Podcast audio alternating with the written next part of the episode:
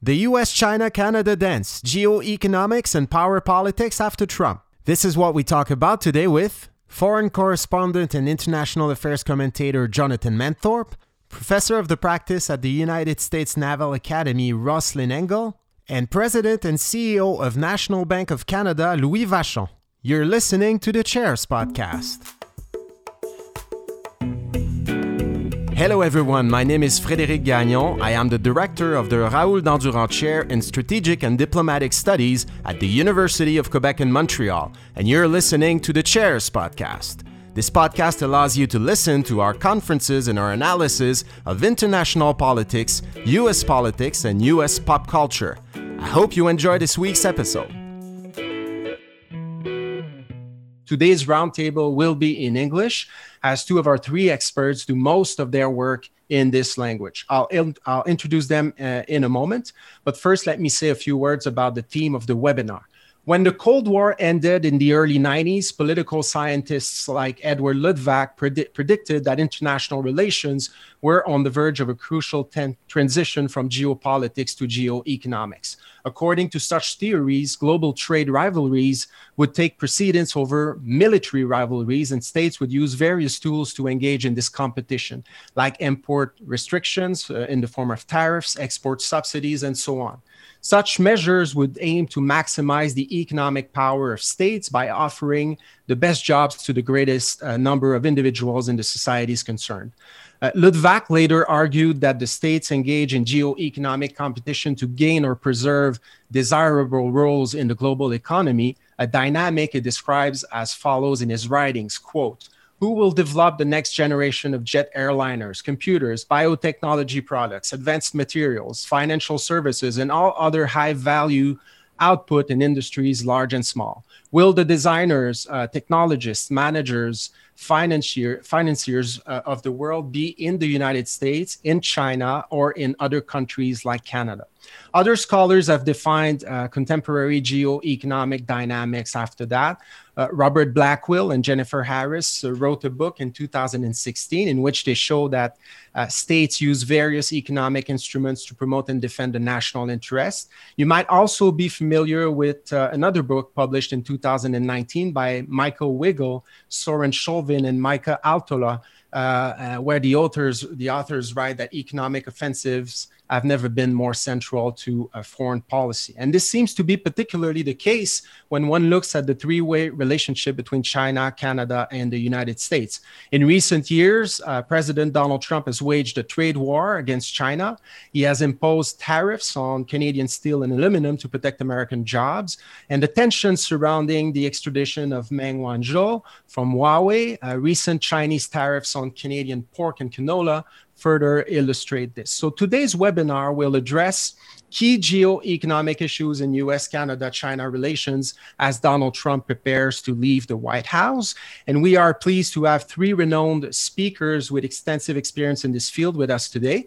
Jonathan Manthorpe has worked for all Canada's major newspapers and news groups. He has been a foreign correspondent, war correspondent, and international affairs commentator for 40 years.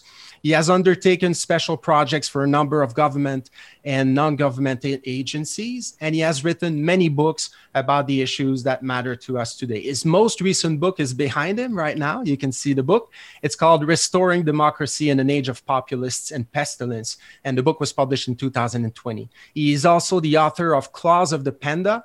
Beijing's campaign of influence and intimidation in Canada. That other book was published in 2018. Good afternoon, Jonathan. Uh, our second. Our second speaker is Rozlyn Engel. She is a professor of the practice at the United States Naval Academy and a non resident scholar in the Geoeconomics and Strategy program at the Carnegie Endowment for International Peace. She has spent nearly two decades at the nexus of economics, national security, and US policy development. From October 2016 to August 2018, she was the senior career executive at the Treasury Department in charge of US macroeconomic analysis. And she has a PhD in economics from Columbia University. Good afternoon, Rozlyn. And our third speaker is Louis Vachon. He is president and CEO of National Bank of Canada, a position he has held since June 2007. From 2005 to 2006, Louis was chairman of the board of National Bank Financial and of Natcan Investment Management.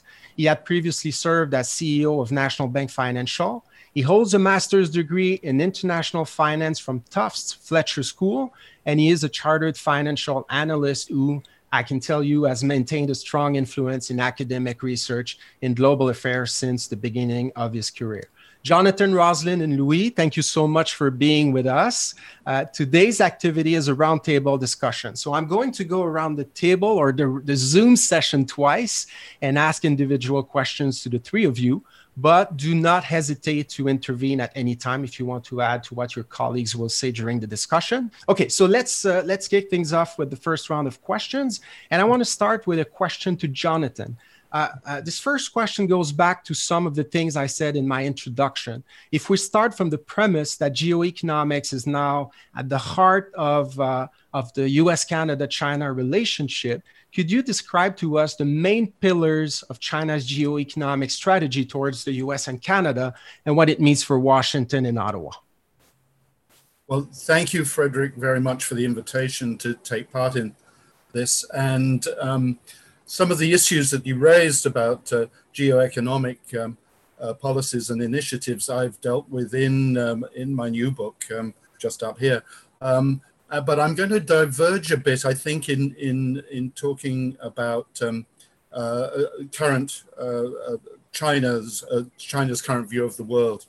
You know, D- Deng Xiaoping set the course for recent Beijing international behavior in 1990 in the dark period of diplomatic and trade isolation after the Tiananmen massacre. He set out what has become known as the 24 character strategy, which stated, quotes, observe calmly, secure our position, cope with affairs calmly, hide our capacities, and bide our time, be good at maintaining a low profile, and never claim leadership. Self depreciation served the People's Republic of China well during its concentration on economic growth and the acquisition of modern technology in the 1990s and early 2000s. But that area, that era began to end during the leadership of, of Hu Jintao especially in 2008 and 2009, when the global economic crisis presented the PRC with a huge opportunity to win international credit for stopping the crisis getting worse. The era of maintaining a low profile was jettisoned conclusively when Xi Jinping came to power in 2012, first as General Secretary of the Chinese Communist Party and then as president the following year. Under Xi's leadership, the PRC has persistently and consistently pursued the aim of matching and overtaking the United States as the world's economic, military, and politically influential superpower. While success in economic competition has undoubtedly given the PRC the financial muscle to pursue that goal, Beijing has, in my view, in recent years, been just as assertive in displaying its military and diplomatic might. The PRC began a major modernization of the People's Liberation Army in 1990 after witnessing the US invasion of Iraq in the first Gulf War. The CCP leaders realized their massive conscriptive, lightly armed peasant army was no longer a match for the high tech forces of the US and its allies, as it had been in the Korean War.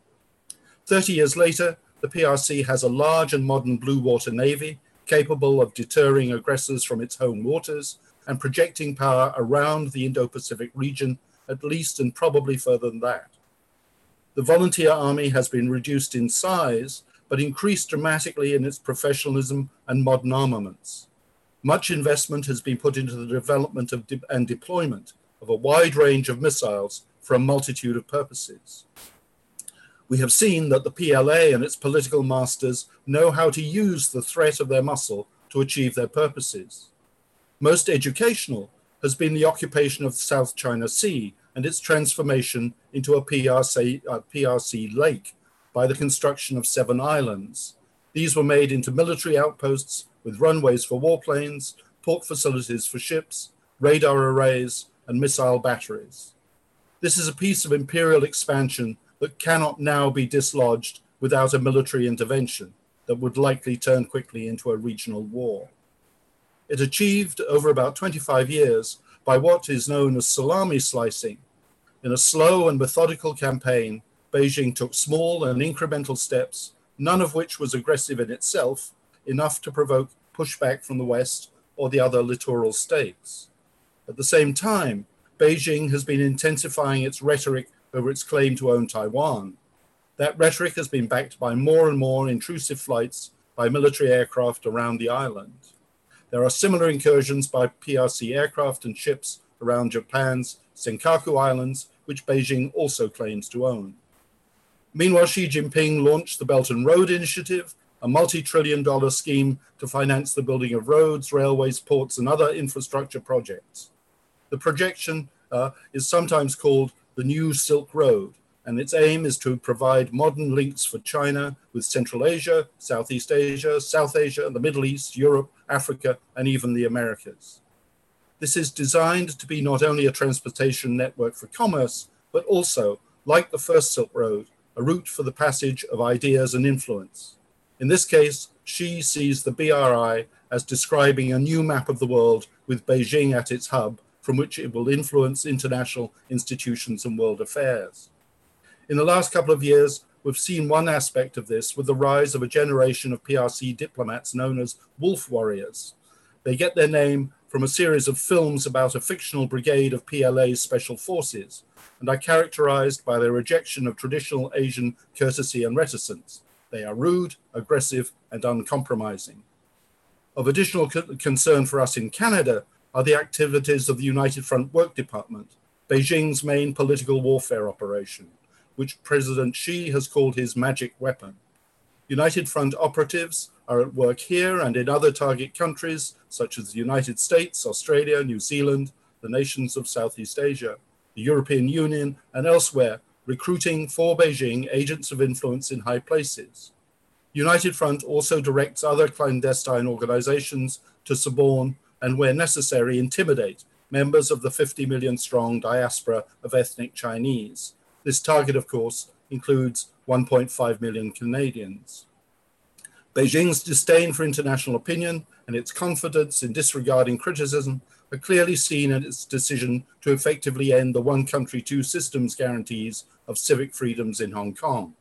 It is the same with its refusal to cease its cultural genocide against Uyghur and Kazakh Muslims in Xinjiang and against Tibetans. To end, let me say that while I agree that geoeconomics has been the route by which the PRC has pushed itself to within sight of superpower status, I think we are now at a point where the military threat of the PLA and its drive for diplomatic ascendancy, built on the perception of American decline or relative decline, are even more significant. Thank you. Thank you, Jonathan. So you you told you told us about various mm-hmm. tools that China is using right now to try to surpass the U.S. superpower. Uh, let's turn to, the, to U.S. foreign policy. I want to ask a question to Rosalind. Uh, Rosalind, last September, you and your colleagues at Carnegie published a 90-page report entitled Making U.S. Foreign Policy Work Better for the Middle Class, in which the word China appears 86 times. 86 times. For comparison, the word Russia appears only five times in the same report. And of course, Canada, less than that, three times only. So this shows how much China, uh, and Jonathan told us why this is a, a, concern. China is a geo-economic concern in Washington. What do you see as the key geo-economic issues in the relationship with China from a Washington po point of view? And, what, and how does Canada fit into the equation? So I would just say first, uh, China features um, very large in the report, um, really because China is very, very large. It's a large economy, large country, um, very large strategic regional power. Um, and for many countries, including the United States, a huge trade partner. So there's just a lot to talk about with China, and it's a multidimensional challenge, which is why you're seeing it throughout.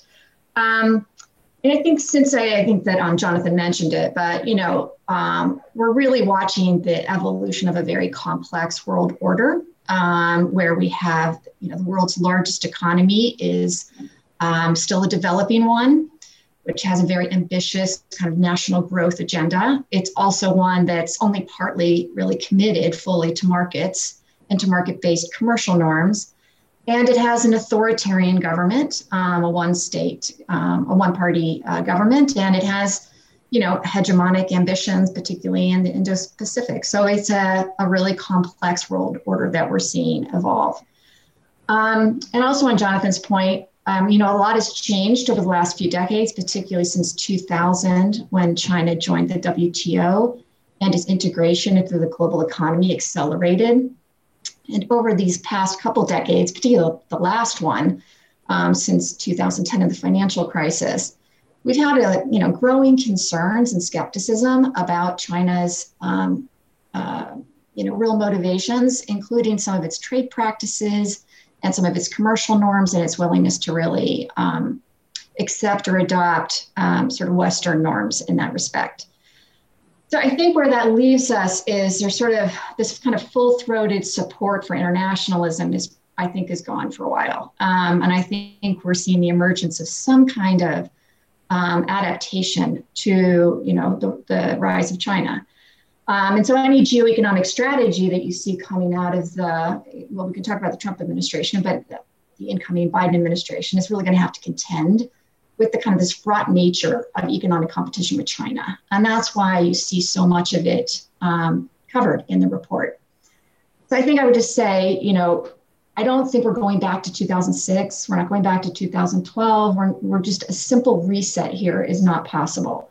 Um, and the Biden administration has some big challenges um, on its hands.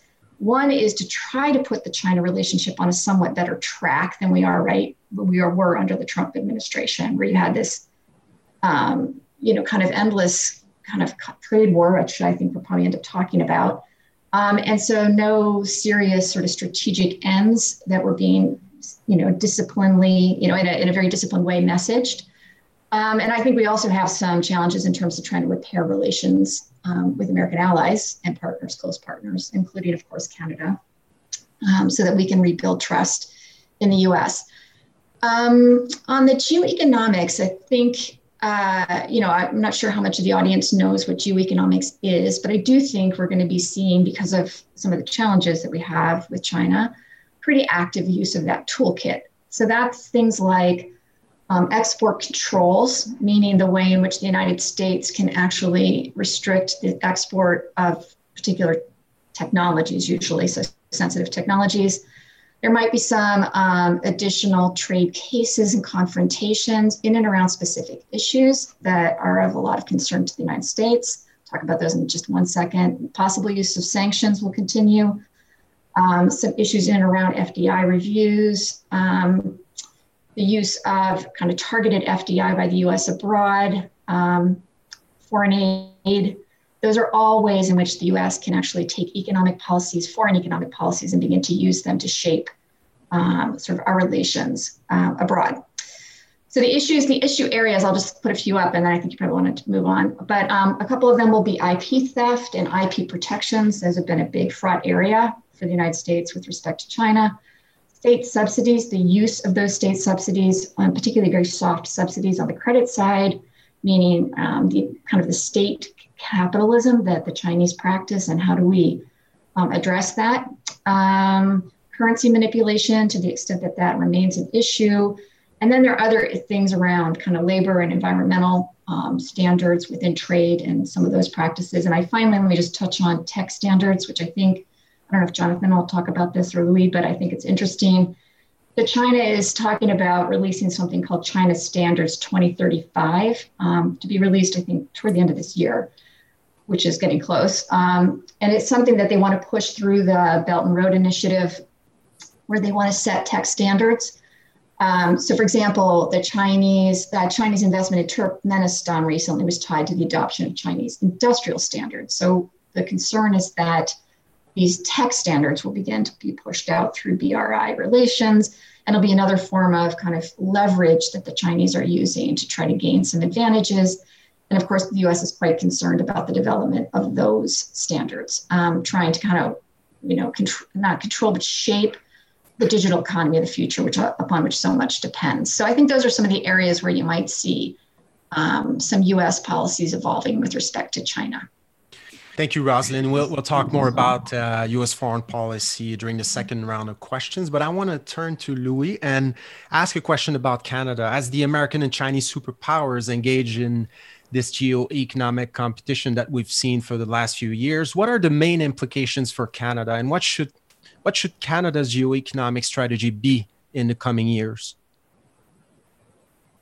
So, merci, uh, Frédéric, pour l'invitation. Thank you for, for the invitation. So, uh, it's been uh, pretty complex uh, for Canada here because uh, Canada, as uh, Jonathan has, has, mentioned, we've had bilateral issues on geoeconomics with both China and the US. And on top of that, there's been some issue, particularly around Huawei.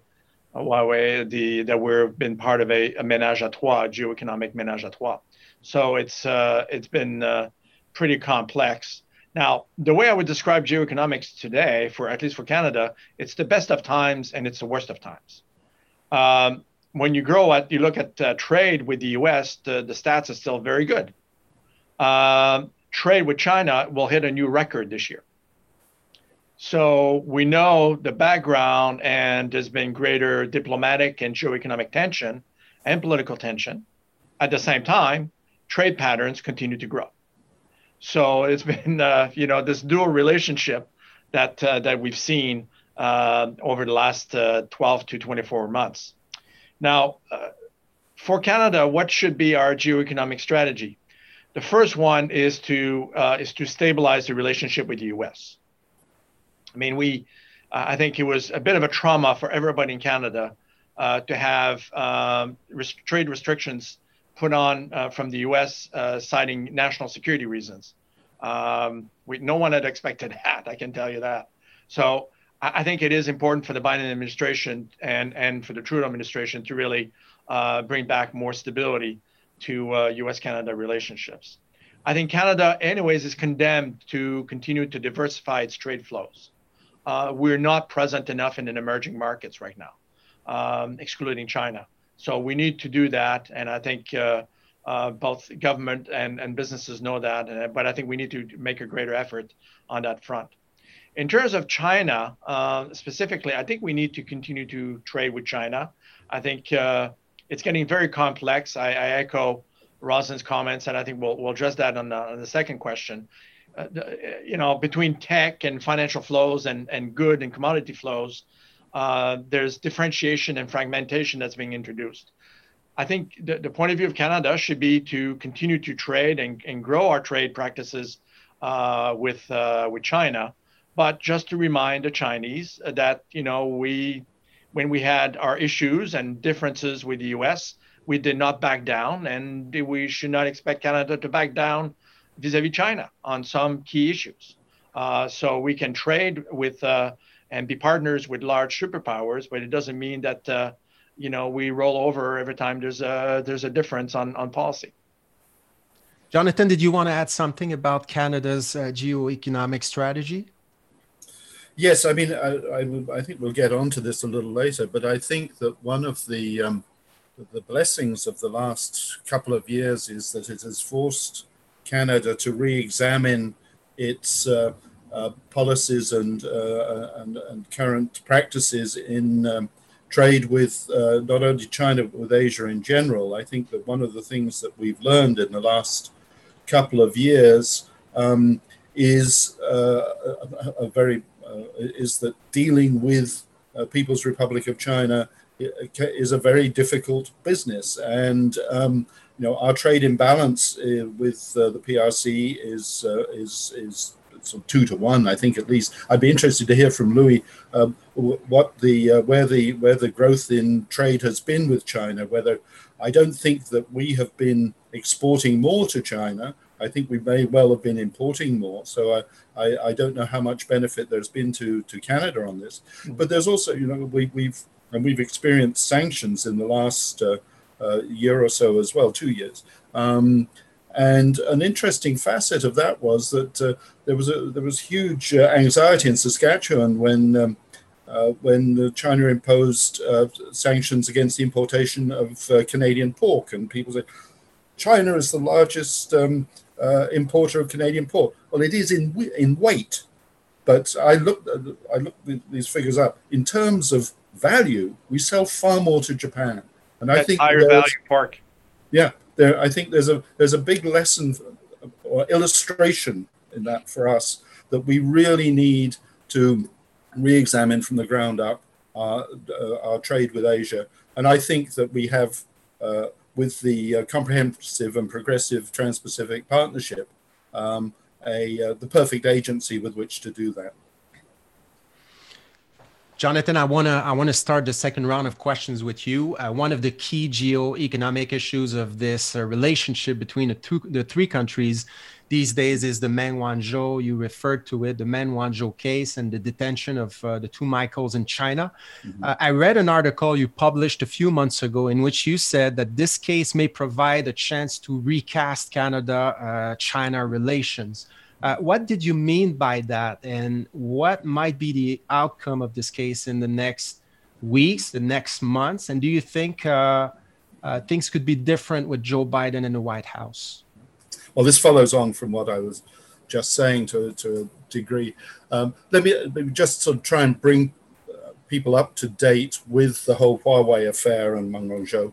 Um, she was detained on December the 1st, 2018, uh, on, uh, by Canadian Border Agency officials at, uh, at, YVR at Vancouver Airport uh, on an extradition request from the, the, United States Department of Justice. Her case is still before the courts. It's probably, I think, even as we speak now, she's before the courts. Um, she and her lawyers are arguing that uh, this, uh, that, well, there, there, are several arguments. One is that uh, uh, her um, detention did not conform to uh, uh, the requirements of the Canadian Charter of Rights and Freedoms, that uh, her rights were abused. And they're also um, arguing that this is a, a, a political uh, detention or a political um, uh, uh, strike by the United States as part of its trade war with, with China and its concerns over Huawei, um, and not something which conforms to what would be illegal in Canada. That's all underway. There are talks in the last few, there has, uh, have been reports in the last few days that her lawyers and um, the Department of Justice are talking about a deal where she would admit guilt, make some sort of uh, pay some sort of penalty, um, and would then uh, be allowed home, and that the whole thing would be forgotten. That might be nice for us, but because today is the second anniversary of the detention of the two Michaels, Michael Spavor and Michael Kovrig. Michael Kovrig is a former Canadian diplomat now working for the International Crisis Group. Michael Spavor is a Canadian businessman who's uh, lived in China for, for several years and whose speciality is business links with North Korea. Um, this has been a profound moment for Canadians because the, the detention of, of the two Michaels has, uh, I think, shown many, many people that we share very few uh, values with the People's Republic of China and the China, China Chinese Communist Party, um, when their first instinct uh, is to take hostages, when their first instinct is to protect a Red Princess and be prepared to dump uh, the, the entire diplomatic relationship with Canada, that has given people a very harsh and hard view of, um, of uh, the possibilities of our future relationship with the People's Republic of China. We have always had this sort of rather blithe uh, and self delusional notion that we have a special relationship with the PRC going back to Norman Bethune and uh, uh, Alvin Hamilton, the, the, conservative agriculture minister in 1960, who sold them wheat, uh, lent them money to buy Canadian wheat during the, um, uh, the, the Great Leap Forward famine.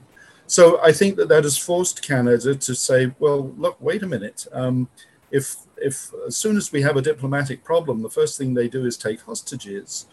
What are we doing trading with these people? Um, and and I think it has it has uh, prompted many many Canadians at all levels to look at the other countries in Asia and say, well, look, you know, we should really be uh, focusing on those countries uh, and, and, those governments where we do share a, a, a, raft of values, of civic values, and and uh, common uh, views of, of international uh, institutions and so forth, such as Japan, uh, South Korea, Taiwan, Australia, New Zealand, Indonesia, Singapore, um, and further afield in, in uh, India and so forth, in, in other parts of Asia.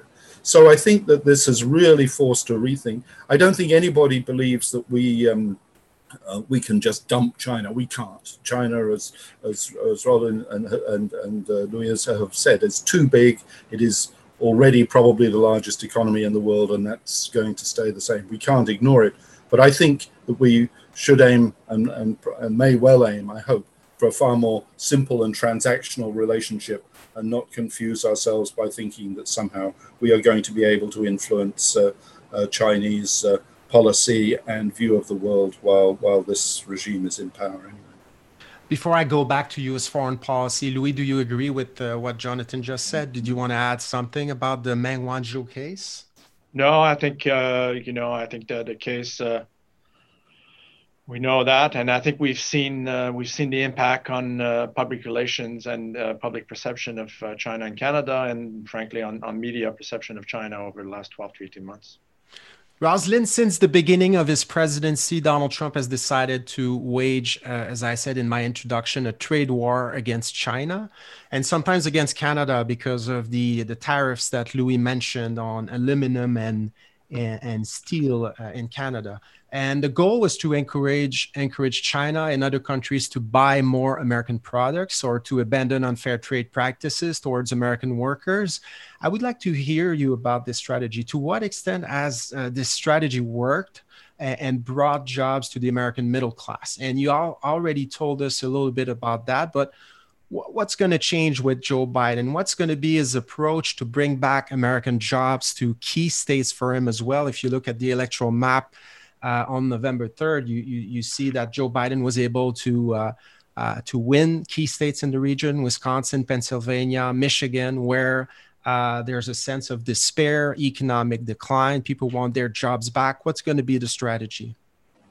Yeah, so I think on, on pure economic grounds, it's pretty easy to say that the trade wars failed. I mean, it's not even, right? If you look at just some basic statistics, so it's not improved the trade deficit which has been a big focus of President Trump's. In fact, the trade deficit worsened through mid 2019.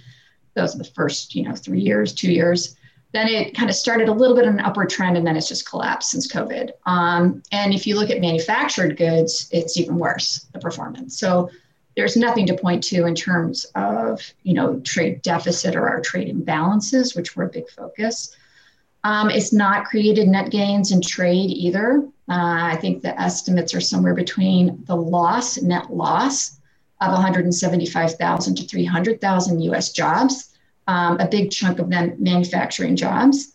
Um, and people might be like, well, you know, why would trade restrictions actually hurt US jobs? But if first, there's foreign retaliation. So we put up tariffs and then other people, right, put up tariffs against US goods. So it hurts our exports. Um, and then there are a lot of US manufacturers who rely on imported parts, imported goods as part of their supply chain, and that's been heavily disrupted. Um, the steel tariffs, I think that's you know something probably Canadian Canadian friends are pretty aware of. And you know they raised prices for the steel using industries in the United States, like the auto industry, and they made them basically less competitive globally. So on the jobs front, you know the trade war has not helped U.S. workers. Um, and then there's another level. Um, you know, we did a major tax reform at the end of 2017 um, to try to make the US investment and corporate tax rates more competitive globally. Um, but the trade war has essentially muted a lot of those effects because it's created a lot of uncertainty. Um, there's been kind of an erratic and impulsive quality to a lot of the trade policy. Um, and so US corporates are not investing at the rate that people thought they might. Um, so I think on that score too, the trade war has taken a toll. And then lastly, what you mentioned, which is that you know the trade wars hurt our relations with some of our closest trade partners. Um, you know, it's really was pretty amazing. I know Canadians were shocked. I think a lot of Americans were shocked that we were, you know, citing national security reasons for you know major tariffs upon our closest trade partners. Um, and I do think you will see a shift, a very serious shift in, in the tone and in the messaging and in the approach with our allies out of the Biden administration. But I would say, like on a deeper level, um, you know, those are kind of some of the economic, purely economic effects. But you know, this was a bigger than that. It was actually a, a, a political strategy, right? And it, it had a lot of political appeal in the United States, and it still does, actually, which is people need to appreciate that. Um, and it has to do with broader economic anxieties that are at play in the United States and this kind of hollowing out of the middle class that's occurred over the last two decades. Um, it's not all about trade, it's not all about globalization, technical change, and lots of things have contributed to it. But there's this sense that um, Washington has done a very poor job of managing the downside risks of globalization, and that we have not done enough to address the adjustment challenges um, for American communities and American workers. Um, and there's also a, something of a perception. I think it's a little bit misplaced, but it's very, it's it's there. And uh, President Trump, um, I think, really tapped into it that the American people have borne a lot of the costs of maintaining a global system that's benefited just a few people, or you know, a small group of people. So all of that has um, really contributed to this, you know, to the trade war. And so the trade war wasn't really just about you know, trying to create some jobs in Ohio and Michigan. It was about tapping into a lot of these resentments and grievances. Um, so um, I think you have to really understand all those trends to really understand President Trump's trade war. And I think that it's important to realize that kind of what I was saying before, there's not going to be a simple reset because all of the things that um, shaped the 2016 election are still very much there um, in the United States. Um, and COVID is adding just another layer of complexity to all of this. Um, so I think we still have to, the Biden administration um, will have to contend with these anxieties, these grievances, this insecurity um, in the you know large middle classes in the United States. Um, but I will say, I think um, there's a little room for optimism. You know, even though um, you know, there is this general sense of kind of grievance and concern. What we heard, so the Carnegie report was based on um, hundreds of conversations that we had in Ohio, um, uh, Colorado, and Nebraska um, with middle class families and households, but economic development experts and local universities. And what we heard was not really anti trade. Um, so, and, and if you look at national polls in the United States, if you ask it in a politically neutral way, right? So lots of things in the United States are just seen now through very partisan lens. But if you ask it in a pretty neutral way, um, more than three quarters of Americans actually think that trade, global trade, is associated with creating economic opportunity. So there's still a sense of trade is good, um, and we should be promoting trade, but it just needs to be, in the words of the Trump administration, I think you'll still hear this going forward, fair and balanced, whatever that means but that's where I think American policy is kind of gone. Um, so, what is that going to mean exactly? Um, I think there's going to be a, a sort of a deeper recognition that trade itself is an inherently redistributive process, and you don't go, th- you know, jump into free trade agreements without addressing some of the broader distributional impacts of those trade agreements. Now, trade itself is probably not, a, you know, going to be a distribution policy. We're going to need better policies at home. So those would include things like, you know, economic adjustment programs, um, longer term spending on um, sort of public infrastructure investment, education, um, those sorts of programs. I think you're going to see some stuff on sort of um, improving supply chain resilience in the United States. Um, there's a, a, section of the report that talks about the need for a national competitiveness strategy in the United States. So, trying to kind of use all of the tools and powers that we have at the state, local, and federal level to help communities adapt um, to changing economy, which is also tech change, right? But also to um, this kind of more globalized world that we live in. Uh, before I ask uh, uh, one, one, more question to Louis, I, I, would like to ask Jonathan and Louis. Uh, Rozlyn was talking about the anxiety, the economic insecurity that you see in many parts of the US and the Midwest in particular. Do you see that same kind of anxiety, despair, economic despair in Canada? And could there be an appetite at some point for uh, a, geo, a geoeconomic discourse that resembles that of that of Trump? Uh, you know, nation, nationalism, economic nationalism. We should do better with trade trade deals and things like that. Do you see that kind of appetite in Canada on this side of the border or not? Yeah, um,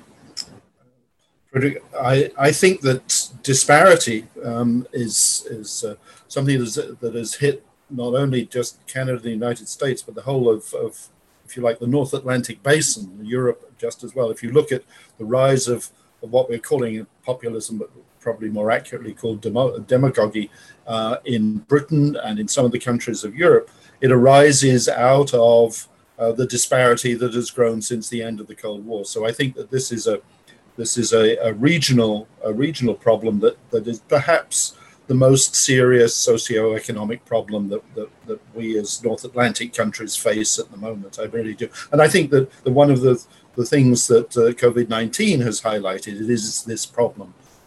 Uh, certainly in the way that it has hit different segments of, of the economy or different uh, sectors of the economy and different economic classes uh, in radically different ways. So I think that this is a, a, very, very serious problem. And I think that in some of our provincial elections here in Canada, we've seen uh, parties come to power um, on the basis of appealing to the same kind of, of senses of insecurity that, um, that we've seen in the United States. Ontario, Quebec, um, Alberta, um, Saskatchewan, uh, in particular. But um, but I think that none of us are, are immune to this because I think this this problem of disparity, which has its birth really in the 1970s, um, is probably the biggest politico-economic problem that we in, in North Atlantic culture face at the moment.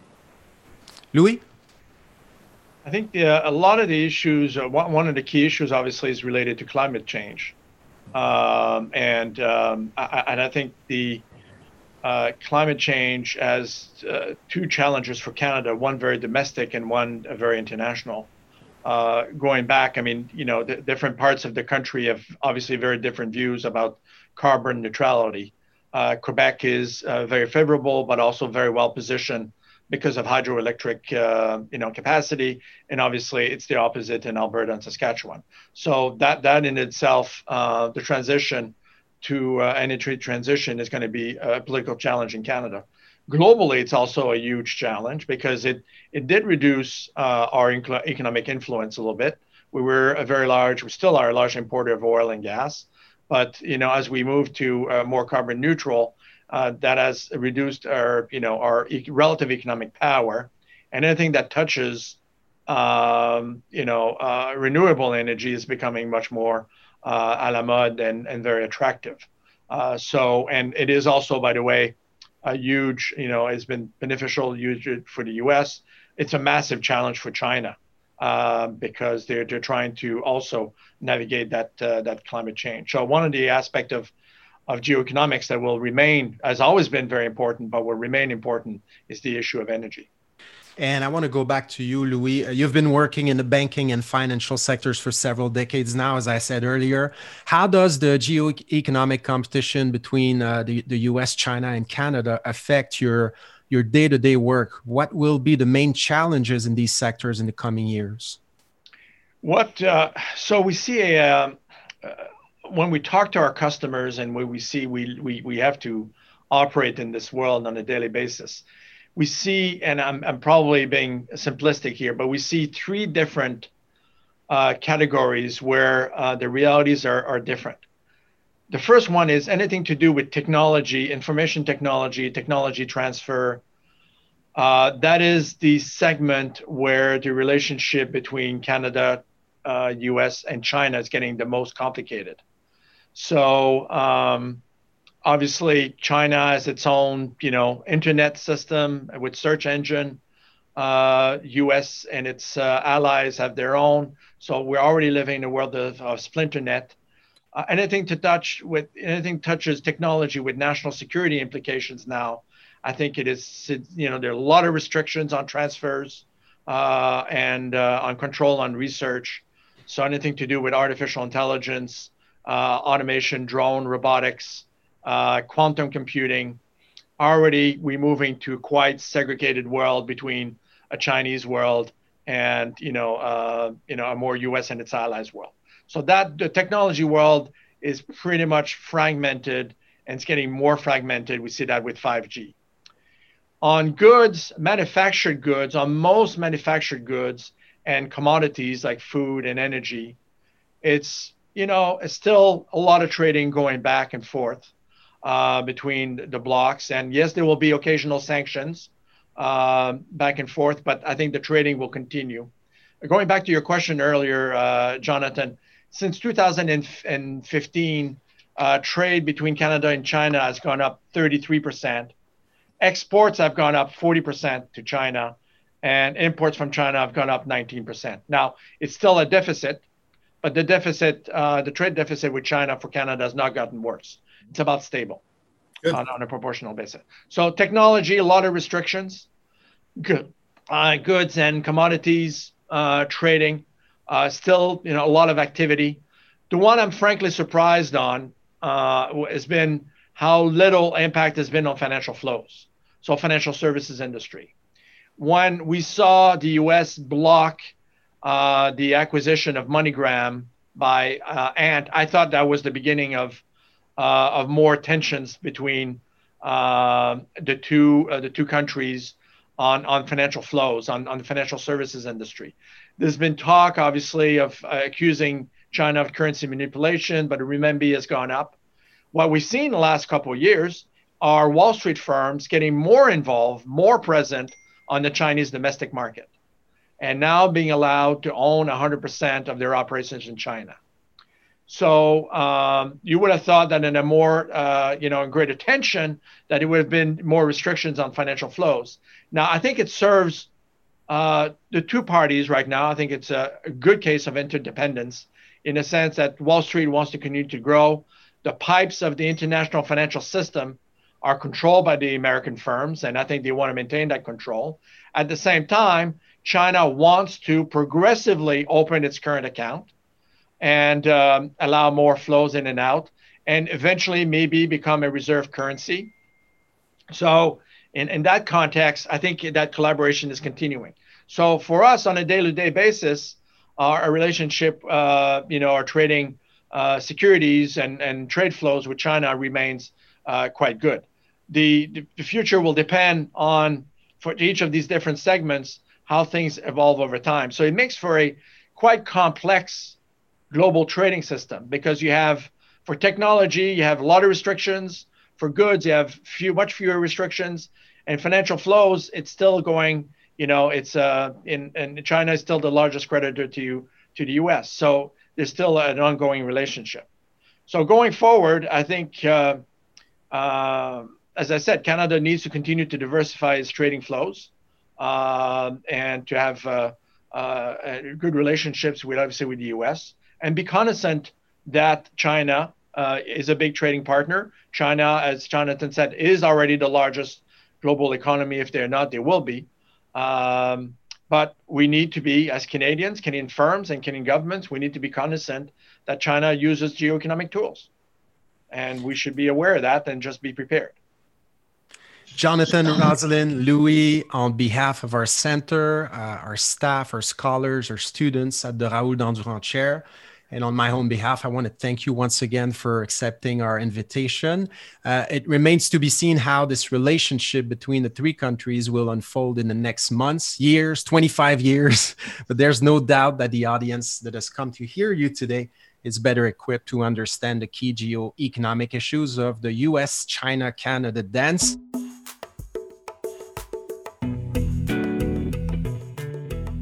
Thank you for listening to our podcast this week. If you want to ask us your questions, you can do so on the Raoul Dandurand Chair's social media on Facebook, Twitter, and Instagram. And you can visit our website if you want to know the dates of our next activities and conferences at www.dandurand.uqam.ca. This podcast was co directed by Philippe Julien Bougie and Clément Hamelin. See you next week.